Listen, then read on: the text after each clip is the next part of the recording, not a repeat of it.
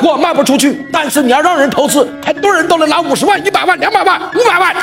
能听懂这句话吗？王老师你好，先咨询一下哈，就是我现在啊，就是做了一个吉特小枣生产的八十一度的酒，多少度啊？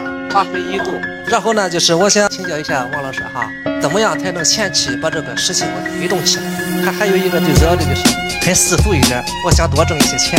那我首先一个一个来跟你讲，好不好啊？所以要想把酒卖好，目前两条：第一，学会做配销，把配销做到极致，把供应链做好。普通老板卖产品，产品背后是消费，消费背后是满意度。买了你这个七百九十八的酒，喝完了之后尿一拉没了，钱没了，然后最后评价这个酒是不是纯粮食量的，好不好喝？喝完了头不疼，做一个评价。比卖产品更好的老板是卖方案，方案的背后是好处，好处的背后是让客户三个字叫占便宜。所以非常简单，六箱起卖一共多少钱？那六八四千八，那我卖多少钱？但是你买我一箱酒，第一我给你六箱，第二我再给你配一个什么四千九百八的豪华按摩椅，第三再给你四千九百八的本地通卡一张，等于这个酒什么费？免费，所以这个酒就能卖出去。所以这是我讲的第一个酒要用配销，第二种卖法就是卖酒的商业模式，把它变成一个喝酒的项目，项目的背后是投资，投资的背后是三个字叫回报率。我来给大家讲一个真实的故事。我们有一个学员叫朱一方，我们在四年前，我们邀约一部分学员去海南买房，当时我们就把朱总邀约了。客服跟我讲说，王老师不要邀约他去。我说为什么？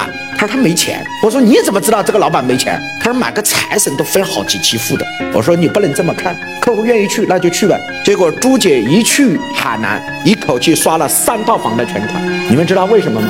非常简单，在消费者的心里，他认为交了我三十九万八的财神就是消费，消费了三十九万八就没有了。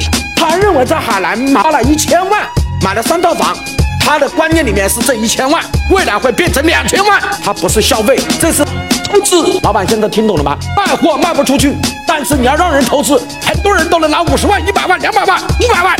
能听懂这句话吗？普通老板卖产品收钱收的累要死，高手老板卖项目，一个项目，特别是无中生有的项目，更容易获得更多人的支持。各位老板，同意吗？不要去卖你的产品，想办法把它做成一个赚钱的项目。所以上我的课，不管你是什么行业，也不管你在哪儿，王老师不会只讲一个门店，只讲一个其他的，不可能。在我这儿，百业什么人都有。